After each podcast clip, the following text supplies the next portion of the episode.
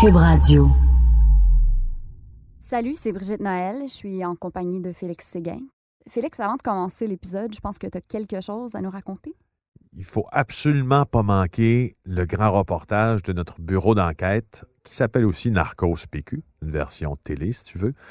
Un reportage qui nous a amené au cœur de la guerre des cartels dans l'État de Guerrero au Mexique, qui nous a amené voir des anciens de la DIA à Washington, D.C., qui nous a aussi fait tourner plein d'entrevues à Montréal qui vont vous faire comprendre la narcoculture. Je vous conseille de ne pas le manquer. Vous pouvez regarder le grand reportage Narcos PQ qui est disponible en exclusivité sur Club Illico dès aujourd'hui. Cet épisode traite de sujets qui pourraient choquer certaines personnes. Soyez-en avertis.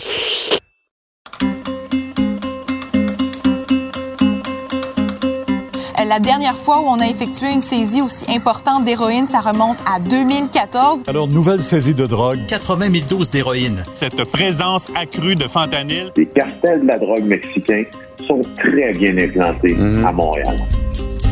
Je m'appelle Brigitte Noël, je suis journaliste au bureau d'enquête de Québecor. Et moi, je m'appelle Félix Séguin, puis je suis journaliste au même endroit. Saviez-vous que le Québec est la terre d'accueil de plusieurs des plus gros trafiquants de la planète? Savez-vous qui ils sont? Narcos, PQ. C'est là qu'on va les découvrir.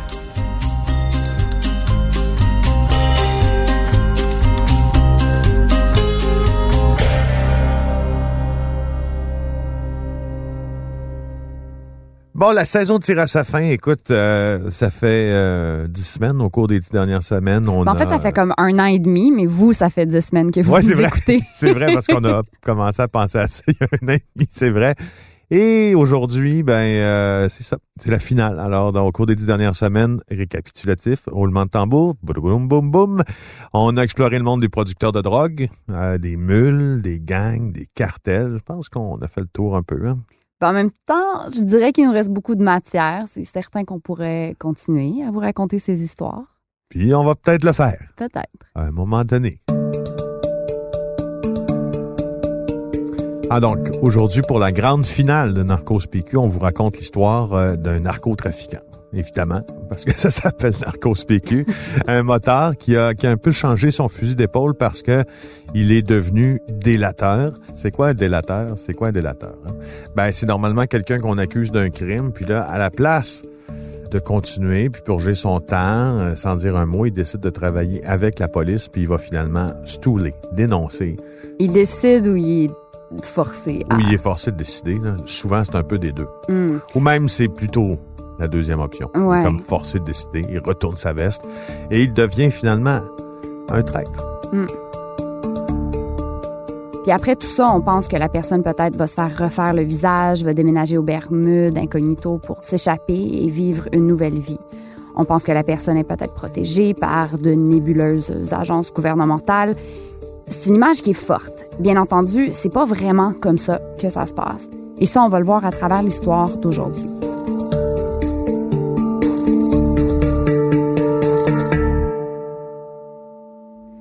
L'homme qu'on a rencontré pour euh, l'épisode d'aujourd'hui assume une fausse identité. Il a un faux nom, il vit une vie très isolée, cachée. Et puis organiser l'entrevue avec lui, ça n'a pas été super évident. Parce qu'en devenant délateur, en se tournant contre sa bande de motards, cet homme s'est mis en danger. Il doit maintenant se cacher. On ne pouvait pas aller chez lui le trouver parce qu'on ne peut pas savoir où il habite.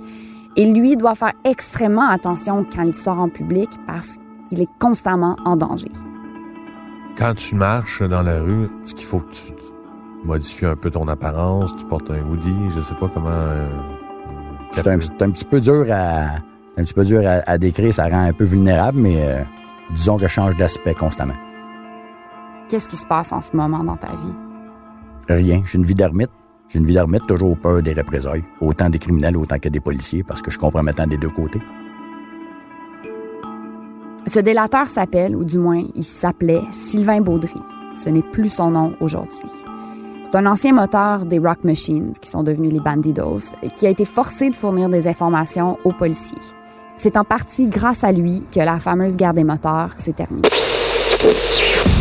Les Hells Angels sont les motards criminels les plus redoutés de la planète. Au Québec, la guerre qu'ils ont livrée à leurs rivaux, les Rock Machines, a fait plus de 150 morts entre les années 1990 et 2000. Bon, la guerre des motards, c'est probablement l'épisode criminel le plus important euh, du siècle dernier au Québec. Qu'est-ce que c'était que la guerre des motards? C'est assez simple. C'est qu'à un moment donné, sous l'influence de Maurice Momboucher, Qui était. euh, qui était le chef de guerre des Hells Angels, fondateur du chapitre des Hells Angels nomades du Québec. Les Hells Angels ont voulu contrôler tout le marché de la drogue à travers toute la province de Québec. Et là, euh, il s'est créé une forme d'alliance. Il y avait euh, le Dark Circle, le clan Pelletier, les Rock Machine, les Palmers, les Devil's Disciples, qui se sont regroupés au sein d'une même alliance pour essayer de forcer la main, si tu veux, aux Hells Angels, pour eux aussi avoir leur territoire de drogue, mais ça n'a pas fonctionné comme ça. Métal sur métal, la, la- la prophétie, si tu veux, des, des Hells Angels qui se disait voilà, on va tout contrôler, a finalement réussi à se produire, mais ça a coûté la guerre des motards, les bombes dans les bars de Montréal, Il y avait vraiment les des bombes, assassinats, il y avait des bombes, il y avait des incendies criminels. C'était la véritable guerre. Les Hells Angels se promenaient escortés euh, de clubs de motards associés avec des gardes armés. Les Rock Machines, de leur côté, euh, devenus Bandidos, groupe duquel faisait partie notre, notre invité, faisaient la même chose, mais il était beaucoup moins fort. Il y avait un rapport de force qui n'était pas du tout en faveur des, des Rock Machines et des Bandidos, aussi bien que, bon, on considère qu'ils ont perdu cette guerre-là parce qu'aujourd'hui, les Hells Angels contrôlent le trafic de stupéfiants dans toute la province du Québec.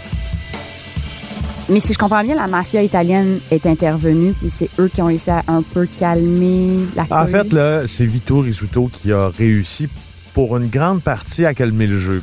Donc, tous les criminels, si tu veux, là, de bonne envergure de Montréal doivent continuer à faire leur trafic pour en arriver à survivre parce qu'ils vivent de ça. Donc ça, il savait que c'était important pour le dénouement de la guerre, puis il l'a entre autres négocié. Mais il savait surtout, il savait lui ça que c'était pas bon pour les affaires. Donc, c'était dans l'intérêt de Vito Rizzuto et dans l'intérêt de tous d'ailleurs de stopper cette guerre-là qui, avant d'être euh, avant d'être très coûteuse en vies humaines, était surtout très coûteuse pour les affaires. Parce qu'une guerre de narcotrafic comme ça, en pleine visibilité, c'est pas bon. Ben, ça attire la police, Mais puis ça. ça attire la police, ça attire les boss et puis les descentes de antidrogue et puis là, tu perds marchandise. Sylvain Baudry aussi a joué un rôle important dans la fin de cette histoire, la fin de cette guerre. Mais comme on l'a entendu tantôt, la vie actuelle de Sylvain Baudry, qui doit se cacher, qui a un faux nom, qui est isolé, sa vie est pas très très rose. Mais comme vous allez l'entendre, le début n'était pas très cool non plus.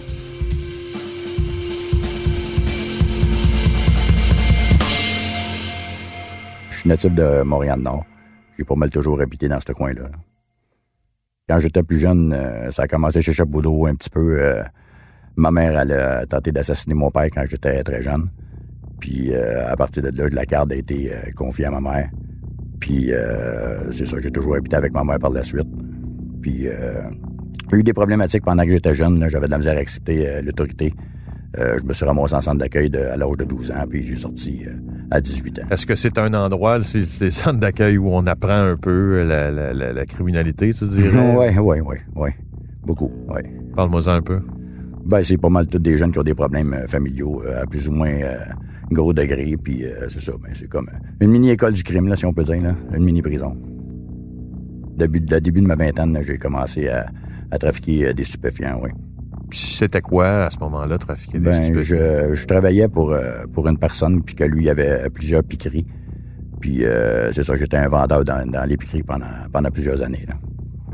Moi, je me suis toujours demandé, tu sais, ça, se- ça se passait comment dans ces piqueries-là? Tu sais, pour moi, c'est- c'était un monde tellement sombre, tellement triste. Ouais. Oui, ben, euh, disons qu'il y avait des, des situations rebondissantes à tous les jours. là. C'était très imprévisible. là. Moi, c'était pas mal exclusivement des, euh, des prostituées qu'à- à qui je vendais des, euh, de la coke, puis euh, eux autres, ben, ça l'injectait. Tu faisais beaucoup d'argent avec ça ou? Ben, euh, beaucoup d'argent.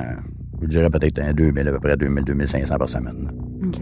Ben, 2500.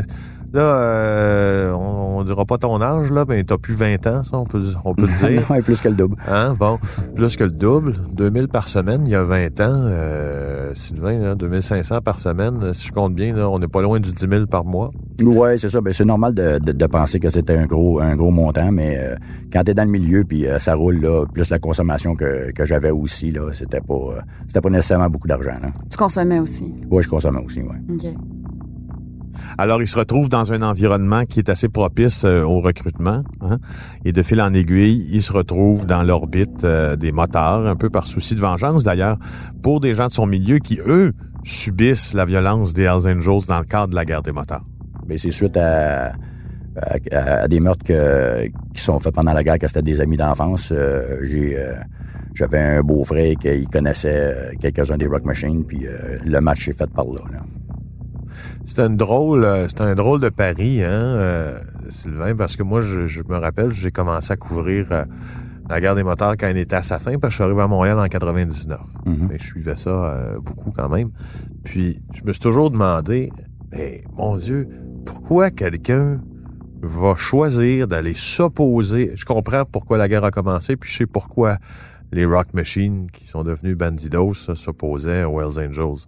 La chose que je me suis jamais expliqué, si tu as le choix de joindre un groupe ou l'autre, disons, pourquoi tu joins le groupe des plus faibles, puis pas des plus forts? Ouais, ben c'est ça. Ben à ce moment-là, mes, contacts étaient plus sur ce côté-là. Puis euh, comme je vous dis, euh, il y a eu des attentats sur euh, mes chums que eux autres étaient affiliés avec les Rock Machines. Fait que euh, je pouvais pas vraiment euh, en- en- embarquer avec les Hells Angels, ce qui m'intéressait pas du tout non plus.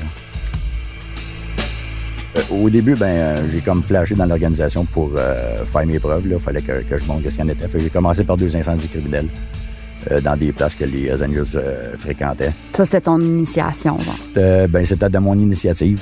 OK. C'était pour, c'était pour montrer que j'étais capable, là, parce que on- je pense que c'est pas un secret pour personne que pour monter les échelons dans une organisation criminelle, il faut que tu que que t'as des couilles. là. Et puis, c'était quoi ton mandat? Comment, comme, je sais pas qu'est-ce que ça, c'est comme il y a une job qui t'est confiée ou il y a un rôle, comme, comment on décide qu'est-ce que tu vas faire au sein de cette organisation-là? Ben, au début, il n'y a rien de défini. C'est vraiment du, euh, du laisser aller, puis surtout de la, de la watch. Moi, dans, dans le temps que j'ai rentré, c'était en 98, puis euh, tous les gars sur le côté des Rock Machine, ben, ça tombait comme des mouches. Fait que je peux dire que le trois quarts de mon temps, c'était plus de faire de la, de la protection à l'hôpital ou ben non, d'aller dans les salons mortuaires. là. Puis là, au sein de l'organisation, euh, est-ce qu'il y avait, t'é- t'étais-tu encore impliqué dans le trafic de stupéfiants? Ben, j'avais un petit réseau de trafic, là, mais c'était pas euh, rien pour être capable de vivre. C'était genre, on appelait ça de la survie là, dans le fin fond. Là, on était pas mal tout en mode survie. là. Le, le club avait été pas mal tout décimé aussi. Là. Bon, le commerce ressemblait à pas grand-chose. OK. Vraiment pas grand-chose. J'avais beaucoup de difficultés à mettre euh, des vendeurs sur la rue, euh, étant donné que justement tout le monde tombait comme des mouches. Je peux, je peux toucher du bois aujourd'hui de dire qu'il n'y a pas eu un de mes gars qui est mort, ceux qui trafiquaient pour moi, puis euh, je les protégeais beaucoup aussi, là, je pense que. C'est quand même pas une vie très cool, là, faire ça. Non, c'était pas plaisant avant tout, non. Non, il y avait certains aspects qui étaient peut-être plus intéressants, le, le- le prestige de, de- de- de rentrer dans des places que le monde y ont des craintes ou euh, Sentiment de pouvoir. le sentiment de pouvoir, c'est clair aussi. Là. Et en 2001, Sylvain et ses associés se rendent au Nouveau-Brunswick pour faire une collecte de paiement. C'est une histoire de coke. Les choses virent au vinaigre et ils se retrouvent en prison. En 2001, tu as été arrêté Oui. pour euh, enlèvement et séquestration. Peux-tu nous parler un peu de cette situation-là? Ça, c'est. euh, Il y avait un membre en règle là, qui, qui venait d'être euh, patché, si tu veux. Puis qu'il m'a fait part d'un problème qu'il y avait justement par rapport à un paiement d'un kilo de coke au Nouveau-Brunswick. Puis euh, j'ai décidé d'aller là-bas. Puis euh, c'était supposé d'être comme des vacances en même temps. là. Fait que euh, c'est ça, ça donnait l'occasion aussi de mettre les patchs puis de, de montrer qu'on avait un pied à terre aussi au Nouveau-Brunswick. Puis quand on est arrivé là, ben c'est ça, c'était pour moi, le leader de, de, de, l'organisation là, là-bas. Puis j'étais allé tirer au clair les, les réponses que j'avais besoin d'avoir là, pour le paiement qui n'avait pas été fait avec l'autre full patch qui était avec moi à ce moment-là. Mais c'était nouveau. Puis c'est ça, on, y avait un- une personne qui avait fait des, euh, des menaces à un de mon organisation là-bas. Puis euh, on lui a rendu visite. Puis euh, ça a résumé ben, qu'il s'est ramassé dans le bois, dans le coma. Puis, euh, Puis toi en prison. puis moi en prison, exactement. Bon. Il tombe dans l'œil d'un policier, mais pas n'importe lequel. parce que j'ai été collé à l'infirmerie par Benoît Roberge, des policiers de Montréal, Benoît Robert, Jean-Pierre Pelletier et compagnie. Benoît Robert, on va en parler plus tard, mais il faut savoir que euh, c'est un policier, un ripou, un flic euh, qui acceptait de collaborer avec les motards. Ça, c'est pas notre opinion, ça, ça a été prouvé en cours. Ah, c'est pas notre opinion du tout. Il a été accusé, reconnu coupable, sentencé, tout ça. Bon. Alors, c'est un ripou, quelqu'un qui va éventuellement se faire arrêter, comme on l'a dit, pour des méthodes policières qui sont euh, illégales. Alors, on va y revenir. Ça, quand je les ai reconnus, là, j'ai dit que c'était pas de cette façon-là que, que je voulais les voir. C'était vraiment juste parce que je voulais plaider coupable puis je lâchais prise des moteurs parce que vu qu'ils m'avaient laissé tomber, mais dans le fin fond, qu'ils mangent de la merde. Fait que je m'en allais faire mon temps puis euh, je voulais plus rien savoir. Je débarquais de tout ça. Là. Tu débarquais. Exactement. Puis eux ont saisi là-dessus, puis ont dit OK, mais tu vas jouer pour euh, Non, c'est vraiment plus de jouer sur ma vulnérabilité. Là, En me collant à l'infirmerie, puis en laissant voir un co-détenu euh, qui, que je les vois, ben euh, déjà là, ça sème le doute. Puis quand t'es rendu au niveau où ce que j'étais rendu, ben le doute que tu puisses parler, ben à partir de là, c'est sûr que ta vie est en danger. au moindre doute, c'est sûr que tu tombes. La technique d'enquête est simple, c'est euh, tu sèmes le doute, puis un coup le doute est semé, ben le gars faut qu'il pédale. Fait qu'il y, a deux choix, soit qu'il disparaît ou soit qu'il s'en va avec eux autres.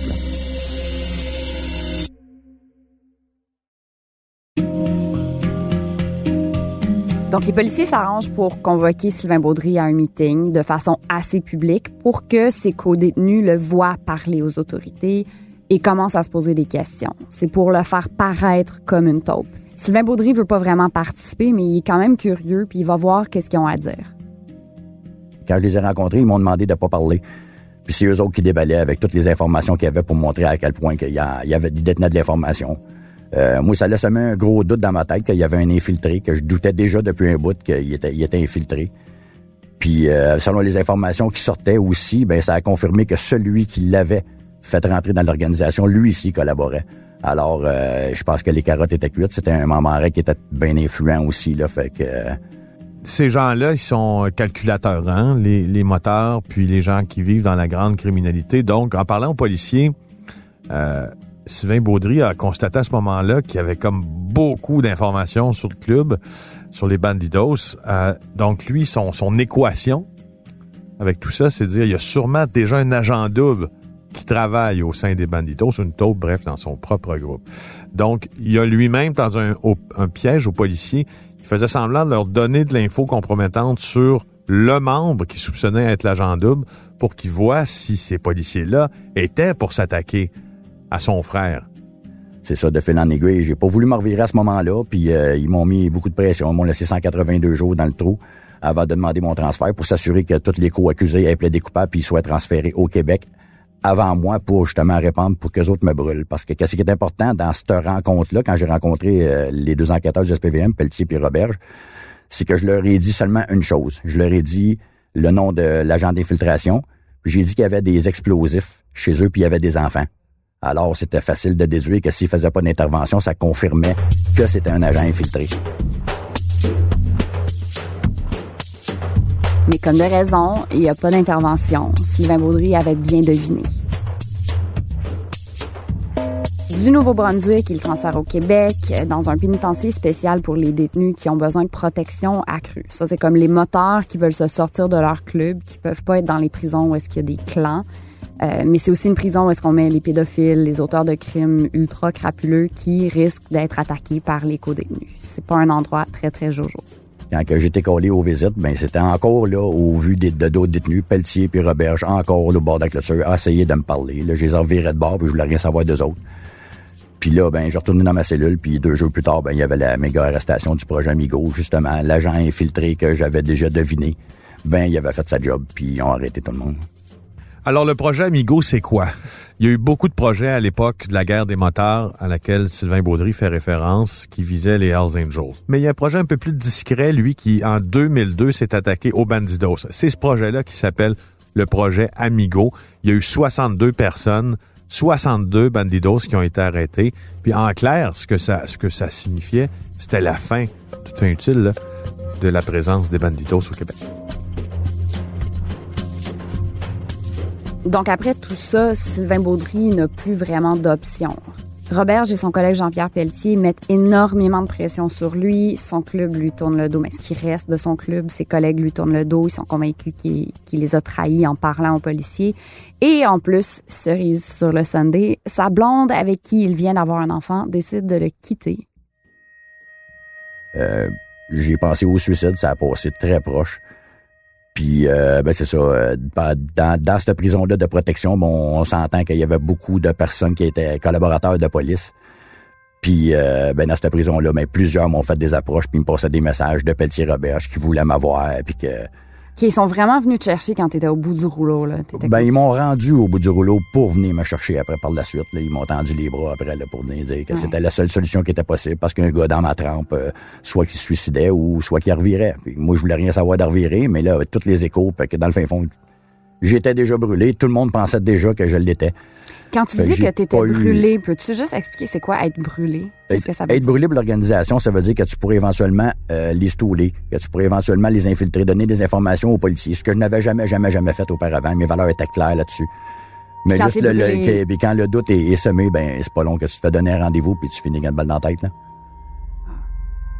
Fait que quelle brochette de choix devant toi, là? C'est. euh, J'avais pas grand-chose. Je pense que j'ai fait quand même aujourd'hui, je le pense encore que j'ai fait le mauvais choix. Ah ouais? Ouais, le mauvais choix, oui. Tout- toutes les promesses, toutes les chansons que les policiers peuvent te chanter pour te recruter, euh, ils ils ont quasiment pas de limite, puis ils ont aucune portance parce que la loi est ainsi faite. C'est un comité de contrôle qui est supposé de décider les avantages que tu as, mais les autres, ils te promettent la mer et monde, puis c'est la seule solution, puis pense à tes enfants. Quand dans la réalité, la seule chose que, qui t'arrive quand tu t'en vas avec eux autres, c'est que tu dis adieu à tout. Puis qu'est-ce qu'ils veulent de toi? Qu'est-ce que t'as à leur La, condam- la condamnation. Le, le- le but ultime, c'est la condamnation des motards. C'est fou, ils pensent avoir fait le mauvais choix. Parce que quand t'es délateur, nous, on a l'impression que c'est par euh, souci de t'amender, par souci de te repentir, Ouais. puis de, de vivre une autre vie. Alors lui, il dit qu'il a fait le mauvais choix en collaborant avec la police parce que je sais pas pourquoi, nous on pense que c'est une grande réussite, puis plusieurs le Ouais. pensent aussi. tu sais. Mais lui, c'est par principe. Tu fais pas ça. C'est ça. Mais peux-tu m'expliquer un peu comment exactement il a aidé à mettre fin à la guerre des moteurs? Ben, c'est bien simple, c'est que euh, lorsqu'il est arrêté euh, et puis lorsque le projet Amigo survient, c'est sûr que tu une lutte entre euh, deux importantes factions, Hells Angels d'un côté, Bandidos de l'autre, si t'aides à mettre à terre l'une de ces factions-là, on peut plus parler de guerre, il n'y a plus personne pour se battre. Mais il a joué un rôle important dans l'arrestation.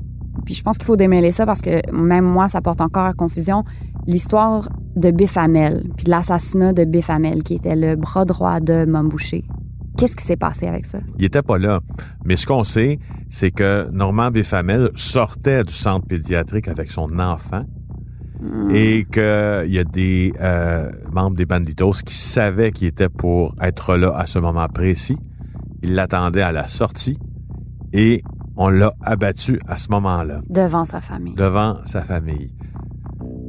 Il manquait un indice de corroboration, si tu veux, là, si je simplifie beaucoup, beaucoup, beaucoup, aux policiers pour euh, savoir ce qui s'était passé ce jour-là. Ce qu'on savait, c'est que Normand Béfamel portait des bottes de cow-boy et quand il s'était fait attaquer, si tu veux, il avait glissé. OK. Sylvain Baudry, lui, membre des Banditos, connaissait cette information-là. Donc, s'il la connaissait, il pouvait l'avoir entendu de qui? De plusieurs personnes, entre autres De l'assassin. de l'assassin, qui était Tony Duguay. Alors voilà, c'est le genre d'information qu'il a livré à la police, qui a permis l'arrestation de Tony Duguay pour meurtre, et le procès pour meurtre de Tony Duguay aussi. Mais qu'est-il arrivé à Tony Duguay après? Bon, en décembre 2006, euh, Duguay a été reconnu coupable de meurtre prémédité, donc euh, prison à perpète sans possibilité de libération conditionnelle avant 25 ans. Mm.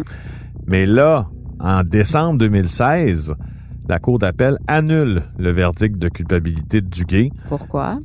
Ben, parce que... euh, Sylvain Baudry Sylvain Baudry commence à décider de virer une autre fois sa veste, on pourrait dire. Alors là, Sylvain Baudry annonce que l'information qu'il y avait sur Tony Duguay, il l'avait obtenue de Benoît Roberge. Ouais. Ce qui pourrait vouloir dire que les policiers lui ont comme planté de la preuve devant lui pour que ça corrobore une version des faits qui était à leur avantage pour faire condamner Duguay. Mais parce que, OK, dis-moi si je comprends bien. C'est que Sylvain Baudry a entendu des rumeurs que c'était Tony Duguay, puis il était pour témoigner. Et là, quelqu'un lui a donné un laptop pour se préparer pour son témoignage. Et dans le laptop, il y avait tout un CD avec toutes les preuves. Ouais. Alors lui, il a pu consulter tout le dossier de preuves. Alors là, il y avait des informations qu'il n'aurait pas pu savoir autrement. Et ça, ça l'a fait paraître comme un témoin à qui on avait fait des aveux, pour de vrai. C'est ça?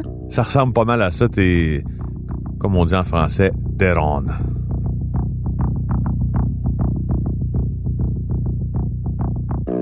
Est-ce que tu as entendu Tony Duguay parler de d'avoir tué Biff Hamel? J'ai eu, j'ai eu des aveux, oui. J'ai eu des aveux. J'ai pas. euh, Aujourd'hui, la seule arme qui me reste pour me défendre, parce que j'ai plus de protection policière, j'ai plus rien. La seule arme qui me reste, c'est simplement de dire la vérité.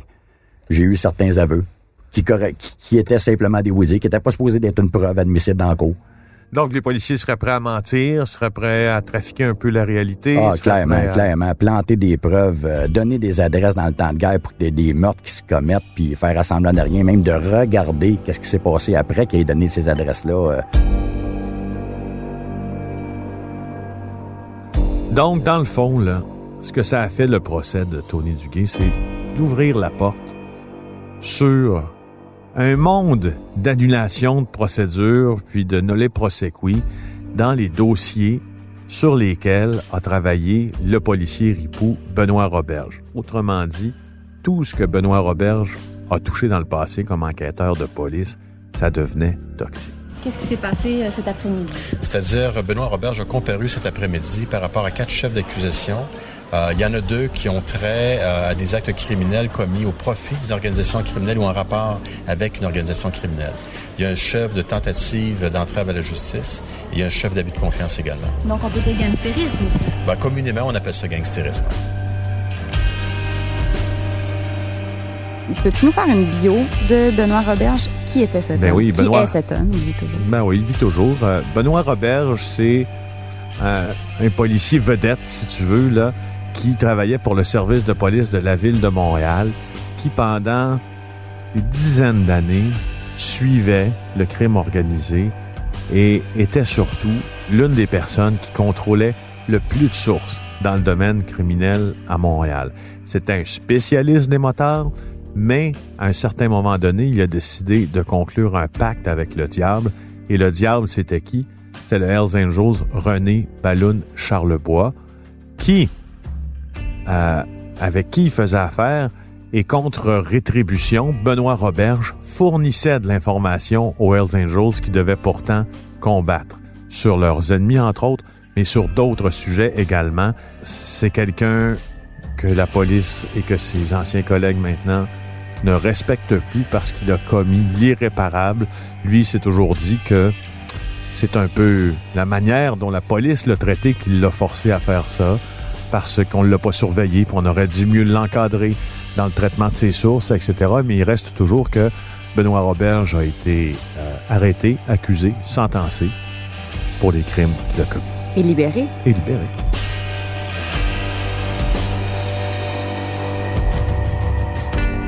Quand il y a eu l'arrestation de Robert, je pense que j'avais gain de cause. Puis j'ai j'ai profité de, de, de, de cette opportunité-là aussi pour me défaire de leur emprise. Mais au bout de la ligne, je vais rester target pareil, puis j'ai aucun support de l'État dans aucune sphère de ma vie. Parle-moi justement de la, la manière dont euh, la police, la justice, Oui. traite les gens qui euh, ont décidé de donner des informations, qui ont passé une entente. Dans ton Ouais. cas, c'est une entente Ouais. qu'il y a avec le, le- le- Ouais. le ministre de la C'est un Justice. contrat. C'est un contrat avec toutes les entités. C'est ça. Alors, parle-nous du traitement. Parle-nous d'abord, quelles promesses on t'avait faites et puis qu'est-ce qui a été réalisé ou non? Des promesses, en veux-tu, il y en a. Ça, c'est sûr qu'ils te promettent n'importe quoi. puis, Comme? Que je vais être bien, de penser à mes enfants, de, de, de ah, regarde, on a à page depuis tant d'années, puis ça va-tu bien, tu n'entends pas parler, toutes des, des... C'est tout de la merde. C'est- complètement tout de la merde. Puis après ça, ben, par l'emprise des policiers, pendant, pendant le temps que tu es sous leur protection, ben, ils se servent de, de, de, de tout pour te mettre trop de la pression, toujours euh, Si t'es pas protégé, ben les libérations conditionnelles vont révoquer ta libération, alors tu vas retourner toujours en prison. C'est toujours des, des, des propos menaçants comme ça, là, que tu peux, pas- tu peux pas voir ta famille, tu peux pas voir tes enfants, t'es obligé d'abandonner tout. C'est- déchirant de l'intérieur de voir tes enfants grandir, puis tu peux pas être là. là. Parce que là, toi, t'as plus de contact avec ta famille? Je ne peux plus, j'ai pas, pas le droit. Quand t'embarques dans, dans la protection, il faut que tu coupes tout lien. Parce qu'il y a quelque chose qu'il faut pas se cacher, c'est qu'un délateur, c'est un pourri, c'est un sale, c'est un rat. OK?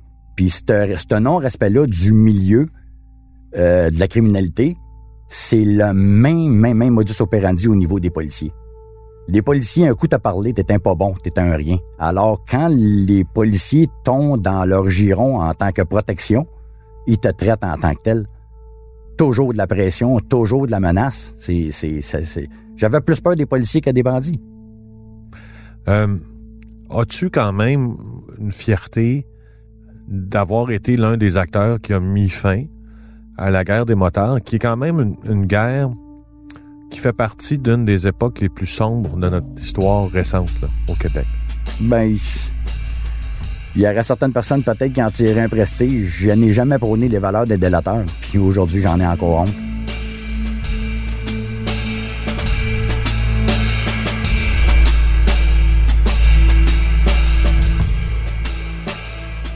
C'est fort quand même, hein? Ouais, surtout qu'après tout ça, euh, il vit encore dans la peur la plus complète. Est-ce que euh, ta vie est en danger, toi? Ma vie est en danger. Ma vie ne sera jamais, jamais target zéro. J'ai, de par mon témoignage, mis fin aux bandidos au Canada. Et les bandidos, il n'y en a pas de, il y en a pas de, de passe-droit. C'est terminé. Donc, on peut dire qu'il y a un contrat d'opportunité sur ta tête qui J'en suis conscient. exécuté J'en suis conscient. par une personne. Exactement. Ça soit pour faire ses preuves, pour monter. J'imagine peut-être que le degré de vulnérabilité va avoir peut-être descendu un petit peu parce que j'ai dit la vérité puis je peux avoir incriminé quelques policiers, malgré qu'il n'y a pas eu d'enquête puis ils en font jamais, là. Mais euh, le target zéro, on- impossible. Je vis ma vie au quotidien toujours prêt, là. Mais comment c'est de vivre avec une autre identité, de te cacher comme ça? C'est dégueulasse. C'est dégueulasse. T'as- aucun support de l'État. T'as aucun support que ce soit euh, psychologiquement pour t'aider à passer au travers, euh, que ce soit euh, même monétairement. c'est vraiment t'es laissé à toi-même. Je me je croyais que c'était professionnel la, la gestion des témoins, mais t'es clairement laissé à toi-même. À la mi-mai dernier, tu as demandé une euh, protection policière. Tu t'es adressé aux tribunaux, n'est-ce pas? hein? Oui, je m'adressais aux tribunaux parce que la dernière changement d'identité qu'ils m'ont donné, euh, ils m'ont donné au- aucun support ni euh, j'ai eu des euh, j'ai eu des gros problèmes de santé qui méritent qu'un médecin s'attarde à moi. Avec ma nouvelle identité, pour ne pas la brûler, ça prend un médecin sécuritaire qui va faire le, le, le match des deux noms ensemble. Ce que je ne peux pas faire sur mon côté à moi. Fait que j'ai pas accès à un médecin. Euh, juste remplir un formulaire d'aide sociale, euh, je suis même pas capable de remplir. Les- la seule affaire que je peux mettre, c'est le nom et les numéros qu'ils m'ont donné parce que j'ai aucun passif, j'ai rien à déclarer. Fait que même l'aide sociale pourrait, ça pourrait me brûler. On sait pas la personne qui va être au bureau d'aide sociale si qui, qui peut connaître là. Parce que je veux juste déballer ça. Là, tout- tous tes dossiers médicaux pertinents sont sous ton ancien nom. Exactement. Là, t'as besoin Ah, Exactement. c'est dingue, puis personne Ah, t'aide avec ça. Alors, alors aujourd'hui, j'ai pas, j'ai pas accès à un médecin, j'ai pas accès à un psychologue pour être capable de passer mentalement au travers de tout ça. Aujourd'hui, je donne une bonne journée, mais il y a des journées, je suis pas parlable, tu sais, là. Ça va vraiment en peine down. J'ai aucun support monétaire, aucun support psychologique. J'ai, ils m'ont flushé, ils m'ont flushé du programme de protection parce que j'étais rendu compromettant parce que je divulguais leurs techniques d'enquête qui sont complètement illégales. Qu'est-ce que tu veux dans la vie à ce moment-ci? La seule chose que je veux, là, c'est de retrouver juste une quiétude d'esprit, juste une vie normale. C'est tout ce que je voudrais. J'ai tellement goûté à de la merde qu'aujourd'hui, juste de vivre une vie normale, je pense que je serais capable de la savourer vraiment. C'est quoi une vie normale? Un 9 à 5 avec une blonde, un trip normal, d'être capable d'aller jouer au bowling, ça me tente, d'être capable de, de faire qu'est-ce que tout le monde est capable de faire. Ça sera plus possible, je sais. hein. Tu penses? Bof. La manière que l'emprise des policiers est faite, ils ne, ils ne s'avoueront jamais coupables de ce qu'ils m'ont, fait. Puis ils prendront jamais ce jus-là, toujours justifier que c'est moi qui ai choisi le mieux criminel puis que je méritais mon sort, point. Est-ce que tu es libre d'aller où tu veux? Comme pourrais-tu déménager dans le Nord? ou- En ce, mo- en ce moment, oui, je suis libre parce que l'emprise des policiers, vu qu'ils m'ont mis dehors du, de- du programme de protection, je pourrais faire de quoi, mais je j'ai pas d'argent. Je suis limité, j'ai rien. Tout ce qui me reste aujourd'hui de me défendre, c'est de dire la vérité. C'est tout. Mais c'est sûr que c'est un discours, ça, qui sert bien la cause de euh, Sylvain Baudry parce qu'il poursuit euh, le procureur général euh, du Québec pour avoir manqué à son devoir et il poursuit pour 2,7 millions de dollars. Et il s'adresse aussi même au tribunal pour que les policiers qui doivent assurer sa protection le, le protègent adéquatement parce que lui, il n'en démarre pas. Tu sais, c'est devenu un cas problème, Sylvain Baudry, là, pour la police, parce qu'il fait des sorties, comme il vient de le faire, là, fracassantes contre la police, contre le programme de protection des témoins, contre la manière dont on gère les informateurs, les agents sources, les délateurs, contre la manière dont on tient des procès, contre la manière dont on recueille de la preuve. Euh, il gratte les bobos, là. Il, gratte, là, il éclabousse, là. Euh, Il tire au, au lance-roquettes, là. La position du SPVM versus la position de Sylvain Baudry, parce que c'était le SPVM qui, qui, devait le protéger, c'est difficilement réconciliable dans le sens où euh, l'affaire Benoît Roberge nous a prouvé qu'on pouvait bidonner un peu de la preuve, si tu veux, dans certaines enquêtes pour arriver à nos fins. Le scandale des affaires internes à la police de Montréal nous a prouvé également que les policiers eux-mêmes, quand ils enquêtaient sur d'autres policiers, étaient prêts à aller extrêmement loin. Parce que t'as beau avoir le gun, mais il faut que tu aies la confiance aussi du public. Il faut que quand la police te voit, tu aies la certitude que leur travail est bien fait. Et ce que Sylvain Baudry vient faire, c'est d'ébranler cette certitude-là chez nous, dans le public, puis même dans les rangs policiers aussi.